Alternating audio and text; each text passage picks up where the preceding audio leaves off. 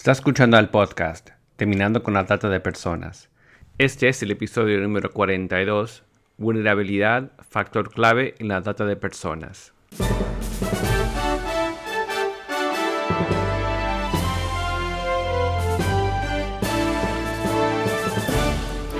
Bienvenido al podcast Terminando con la Trata de Personas. Mi nombre es Gilbert Contreras. Y mi nombre es Virginia Contreras. A través de nuestros episodios, que se emitirán cada dos semanas, buscaremos empoderarlo a usted con herramientas para estudiar el asunto, ser una voz y hacer una diferencia para terminar con la trata de personas.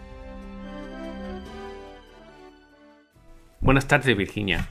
Buenas tardes, Gilbert. Antes de pasar a la entrevista del día de hoy, querías hacer referencia como introducción a un hecho y noticia que está en muchos titulares de los periódicos mundialmente.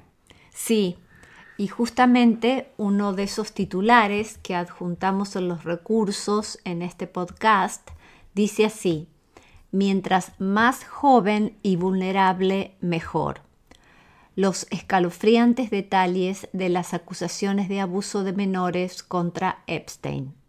Jeffrey Epstein es un acaudalado hombre de finanzas arrestado recientemente y acusado en New York por trata de personas para explotación sexual. Sí, y que según los investigadores tenía un patrón muy definido para sus víctimas. Estas eran chicas muy jóvenes, de entre 13 a 17 años y vulnerables.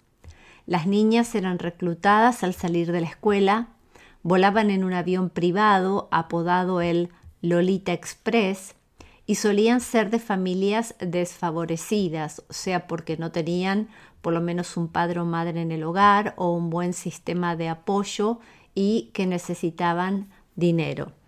Hoy tenemos precisamente una invitada para conversar del tema de vulnerabilidad. Sí, hoy vamos a estar hablando de este tema y para esto tenemos como invitada a Silvia Rivera, quien es escritora se ha desempeñado como profesora de inglés en escuelas secundarias y que ha obtenido dos maestrías, una en comunicación y periodismo masivo y otro en relaciones interculturales, que ha sido voluntaria con un equipo de lucha contra la trata de personas y que ahora es mentora para las personas en situaciones peligrosas. Silvia es también eh, ministro licenciada de las Asambleas de Dios y ha enseñado en el Instituto Bíblico de las Asambleas de Dios de España y actualmente está afiliada con la Facultad de Teología de las Asambleas de Dios de América Latina. Buenas tardes, Silvia. Mucho gusto. Muy bienvenida a nuestro podcast Terminando con la Trata. En este mes de julio es un mes donde precisamente porque el 30 de julio se conmemora el Día Mundial contra la Trata de Personas, es que estamos eh, repasando algunos conceptos básicos de los que ya hemos hablado en otros episodios, pero que es siempre bueno recordar, especialmente para los que se van suscribiendo a nuestro podcast. Y por eso es un honor para nosotros tenerte en esta oportunidad. Y queremos ya zambullirnos en el tema del día de hoy Sabemos que la trata de personas y su prevención es un problema complejo y una de las modalidades que utilizan los tratantes de personas es el engaño. Y específicamente, ¿en qué aspecto de este flagelo del siglo XXI quisieras enfocarte en este episodio? Yo quiero hablar acerca de qué es la vulnerabilidad, porque es lo que explotan las personas que son buscando víctimas. Primero ah, quiero ah, decir lo que significa la vulnerabilidad. Y quiere decir que una persona es susceptible a la lesión y al daño. Y también la persona está propensa a rendirse a la persuasión a la presión de otra persona, de la tentación de hacer algo que sabe que no debe hacer. Y también esta persona es propensa a complacer a la gente y muchas veces hace eso a su propio riesgo o disgusto. Entonces no es agradable a la persona hacerlo, pero hace porque es propenso a rendirse, complacer a la gente. Lo opuesto es una persona puede defenderse y puede entender los riesgos y las trampas que usan las personas que quieren entrapar, esforzar a alguien a hacer lo que quiere. Entonces, entienden mejor los riesgos y las trampas. También estas personas que no son tan vulnerables saben qué valor tienen. No están siempre pensando mal de sí mismo. Y también están contentos mayormente como son. No están preocupados en cambiarse tanto. Y también ellos tienen autocontrol, especialmente cuando se sienten la soledad o cuando tienen tentación de los apetitos humanos. Esta persona sabe cómo defenderse y tener control de sí mismo. Hemos hablado contigo, Silvia, de que muchas veces definimos la trata de persona como precisamente la explotación de la vulnerabilidad. Sí, sí, es la verdad. Por lo cual me, parece muy oportuno que comiences definiendo lo que es, una situación de vulnerabilidad. Ah, las causas de la vulnerabilidad son muchas, pero la gran mayor parte de nosotros somos más vulnerables de lo que nos damos cuenta. Qué interesante. Sí, necesitamos enfrentar este tema para protegernos mejor contra varias trampas en la vida, no solamente de la trata de personas. Entonces, la causa más común eh, de la vulnerabilidad es el hambre de ser amado. Mm. Es parte de cómo somos. Todo el mundo, todo el mundo está así, siempre queriendo ser amado y queremos sentir aceptados y aprobados. Y quiero compartir una historia verídica como un ejemplo. Es una historia acerca de una adolescente, se llama Sara. Ella tenía 16 años cuando pasó esta cosa. Ella se, que, ella se conoció a una nueva amiga en la escuela, se llama María. Y un día María le dio como regalo una blusa bonita y sexy a Sara para llevar cuando ella estuvo en la escuela, porque los padres de Sara no la permitieron llevar este tipo de ropa. Y ha compartido eso con María y entonces María dio esta blusa a María para poner cuando está en la escuela para ser más sexy. Entonces, más ah, también más tarde, María se la presentó a un joven guapo, se llama Antonio, y él le dijo que él era músico.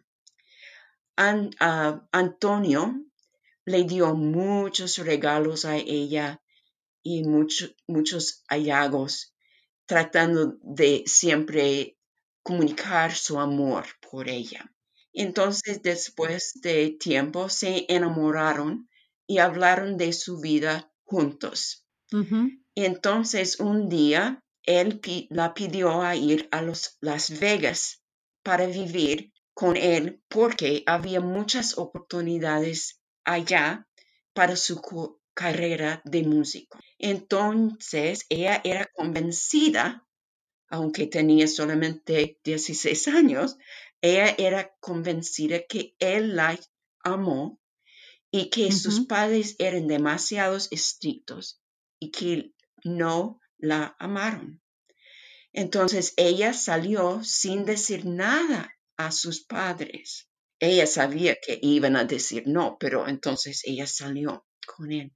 Entonces en Las Vegas ella experimentó grave abuso. Por él se le ah, esforzó a la esclavitud de la trata de personas sexualmente. Y entonces su sueño convirtió en una pesadilla horrible. Después de un año, había una redada de la policía. La policía rescataron todas las um, chicas allí en este lugar. Esta es una experiencia de la vulnerabilidad por el hambre de ser amado. Algo también pasó, no solamente era Antonio la persona que estaba tratando de uh, engañarla. María era esforzada por Antonio a traerle chicas. Entonces, era un engaño de, de, amiga y un novio y era muy, muy triste. Y lo que quiere decir es que en esta edad de la juventud hay el deseo más elevado de ser amado y a la vez menos capacidad para evaluar los riesgos de cosas que están enfrentando. Entonces, ellos buscan jóvenes porque tienen esta, este deseo más elevado, pero a la vez menos capacidad para evaluar los riesgos. Y también hay una demanda para esta edad. Las chicas son muy buscadas para la trata de personas. Había también ciertas circunstancias en la vida que pueden hacernos aún más vulnerables que eh, el hambre para el amor. Lo que podemos sentir es que nos sentimos ah, amados por los padres como Sara. Pero también cuando alguien está pasando por la orfandad, también es una víctima de abuso en casa o en cualquier lugar. Es una persona pasando por el divorcio de sus padres. Puede ser una persona se huye de la casa por enojo con los padres. Puede ser que la familia está viviendo en la pobreza, no tienen casi nada. Puede ser que la persona está pasando o su familia está pasando con una enfermedad seria y está más vulnerable en este sentido. Hay una mudanza a un nuevo lugar y no conoce a nadie casi en el otro lugar. entonces el, hambre para conocer y hacer amigos es muy fuerte. Y también la muerte de un amigo o un familiar. Y si alguien ha experimentado más que una de estas cosas, es posible que sea extra vulnerable. Muchas veces los que están buscando las chicas buscan a la gente extra vulnerable. Mm. Y hay la tercera cosa acerca de una influencia fuerte en la vulnerabilidad es la cultura en que vivimos. Y voy a hablar de cinco áreas solamente como ejemplos. Por ejemplo, en el mundo de, hoy eh, se considera un atributo positivo sea abierto, que no se sea una persona estricta, conservadora, más, más mm. abierta. Y la verdad es si lo creemos y abrimos completamente nuestro corazón, nos exponemos al peligro. Entonces, necesitamos protegernos y no creer todo lo que la cultura nos dice. También hay dos dichos que son muy populares en el mundo. Uno dice, se puede perder, algo bueno y el otro, y solo se vive una vez. Estos, estos dichos nos da un sentimiento que hay urgencia. No podemos dejar algo. Tenemos que ser abiertos y vivir sin casi límites. Y entonces eso tampoco es una cosa que, debemos eh, creer, porque de verdad estamos no pensando bien profundamente en los posibles efectos de cada cosa en que estamos involucrados. También la cultura ahora está lleno de la idea de la relatividad moral. La relatividad moral. Esto quiere decir que no hay valores absolutos. Los valores absolutos son, son mitos y dicen que la moralidad no es más que preferencias. Pero la verdad es diferente, pero es lo que dicen. Y tengo tres preguntas acerca de eso.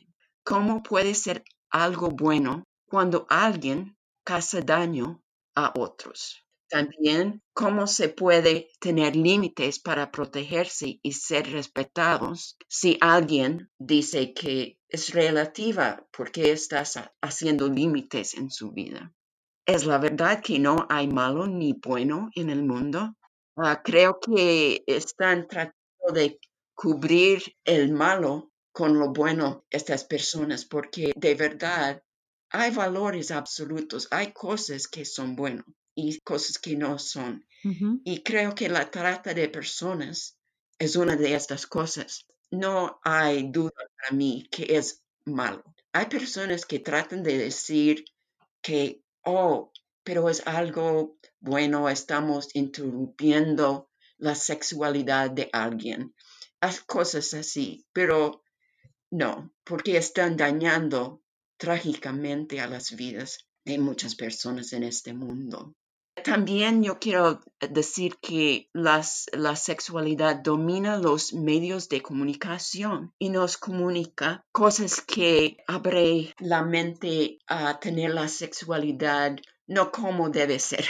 Por ejemplo, las mujeres son tratadas como objetos, no son personas completas de profundo valor. Es como pensar que no tienen mente, no tienen emociones, no tiene habilidades más que objetos para usar. Entonces, muchas veces las que ven lo que está en los medios de comunicación piensan que sus identidades y sus valores provienen de ser sexy. Son más abiertas a las personas que quieren ah, usarle en, este, en esta forma. También hay una cosa que dice que la sexualidad parece el medio para lograr el amor. El problema es que una relación profunda, segura y satisfactoria requiere mucho más de el sexo. El sexo también, si alguien está entrando en eso antes de conocerse bien, puede enseguirse a la pareja respecto a si son o no compatibles en otras áreas. Es algo que no pueden ver bien hasta que tienen más tiempo juntos y empiezan a tener muchos conflictos. Después es muy tarde para protegerse. Y también una cosa más de la cultura. Los sitios sociales en el Internet están reemplazando amistades en persona. Y no es igual una amistad en persona y una amistad en línea. También hay riesgos en abrirse en el Internet a amistades porque a veces estas personas no son como describen a sí mismos. Claro. He oído reportes que dicen que hay más y más reportes de presión, soledad y que nadie nos entiende, aunque tenemos más y más amigos virtuales. Entonces, estas son las cosas que nos hacen ah, vulnerables. Hay muchos más, pero es lo que quiero compartir hoy. Si vemos la cultura con ojos de duda, podemos ah, quizás pensar en lo que están enseñándonos. Claro. Ahora yo quiero compartir cómo los tratantes se aprovechan de las personas vulnerables. ¿Sabías que nuestra vulnerabilidad es visible a todos? Aun cuando tratamos de cubrirla con la risa o aparentando que somos fuertes, es la verdad que es visible a todos. Entonces tenemos que saber eso. Mm. No hay nadie más encantador que una persona explotadora. Son tan suaves, tan guapos, tan amables, generosos. Sobre todo cuando hay regalos muy costosos, ¿verdad? Sí, y quizás es una de las eh, cosas en que podemos fijarnos. Es si la persona está demasiado perfecto. Quizás tiene un propósito que no es bueno. Sí, o a veces también son ofertas de trabajo que son en otros países y que hasta dicen que te van a, gestionar una visa, es demasiado eh, bueno para ser verdad. Oh, sí, sí. Y entonces eh, lo que hacen es halagos y promesas y todo eso para alimentar las esperanzas de las chicas, esperanzas románticas o financieras. Pero no siempre es un novio, como dijimos ah, antes, Ah, a veces es una amiga que puede empezar. Entonces debemos tener cuidado con estas amigas tan generosas también. Y también hacen anuncios para trabajos en, el, en lugares donde las chicas van, ¿no? Dicen que puedes ser modelo, pueden ser cantante, o también pueden ah, prometer un sueldo muy alto. Entonces, estas cosas siempre ellos se especializan en convertir los sueños de amor en pesadillas. Sí, o sea, todos los jóvenes tienen sueños, pero lo primero que hacen es explotar esos sueños como un factor para su propio provecho, ¿verdad? Sí, Silvia, ¿y cómo, cómo alguien puede eh, sobreponerse a esa condición de ser vulnerable? Requiere sanidad, información, sabiduría y discernimiento a través de un proceso. No es un proceso fácil o corto, pero es algo que he visto que puede ayudar a una persona que es vulnerable. Primero, necesitamos reconocer nuestra propia vulnerabilidad. Necesitamos reflexionar en unas preguntas y tengo unas aquí, pero hay muchas más que en que puede pensar. Puede preguntar a sí misma si tiene hambre para ser amado o amada. Casi todos podemos decir sí si estamos honestos, ¿no? También si se siente la soledad, tiene dificultad en autocontrol.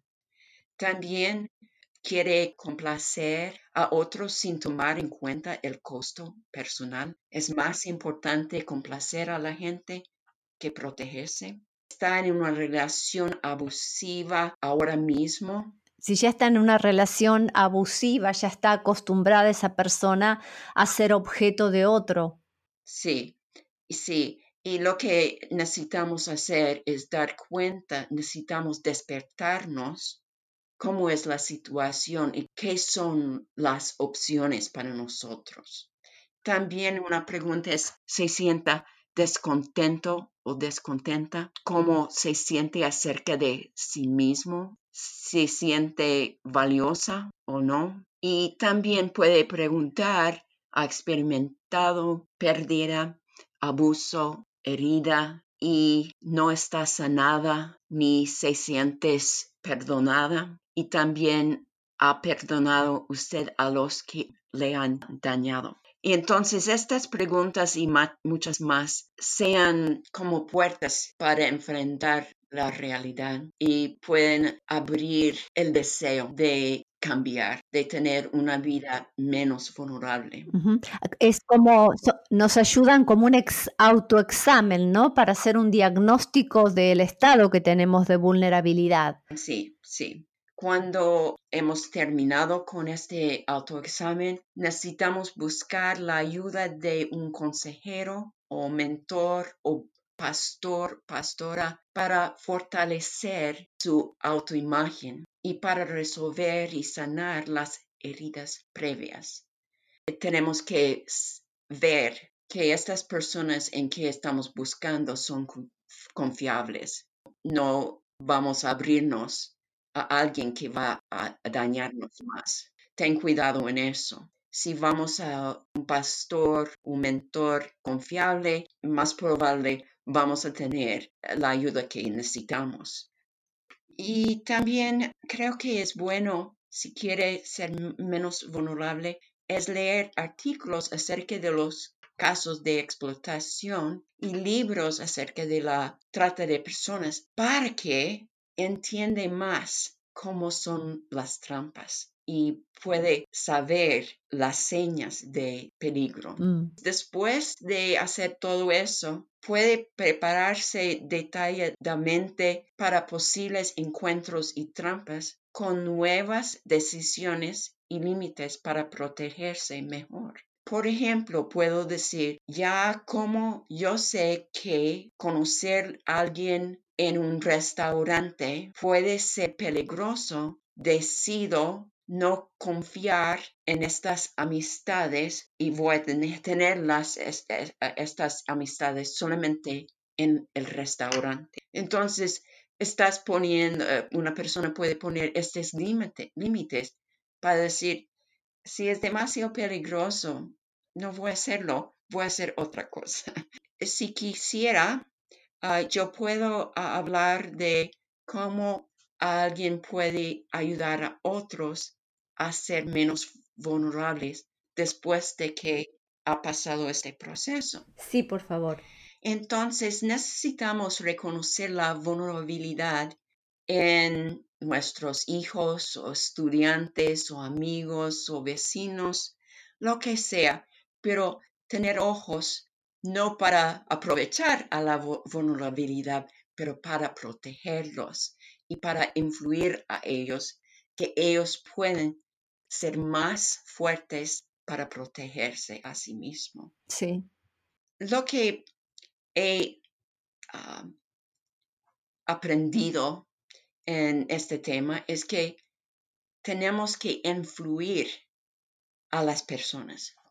No podemos esforzar a nadie a, a cambiar, ser menos vulnerable, porque tenemos que ellos uh, piensen por sí mismo y hacer cambios por sí mismo con nuestra ayuda si quisieran, pero no podemos poner mandatos ni reglas, cosas así, pero tenemos que influir para que ellos tienen, tienen la capacidad de cambiar sus ideas, sus creencias, sus actitudes, su comportamiento, ¿no? Hice una investigación acerca de cómo influir en otras personas. He descubierto varias cosas y voy a, decir una lista corta, pero si quisieran más información, he escrito un libro acerca de eso. Una cosa es que tenemos que amar a la persona genuinamente. No podemos ser diciendo cosas que no son la verdad. Necesitamos amar y de verdad querer ayudar a la persona. Y podemos alentar con elogios verdaderos. También podemos apoyar la libertad de elección, incluso si rechazan el mensaje y sufren las consecuencias de los errores dolorosos.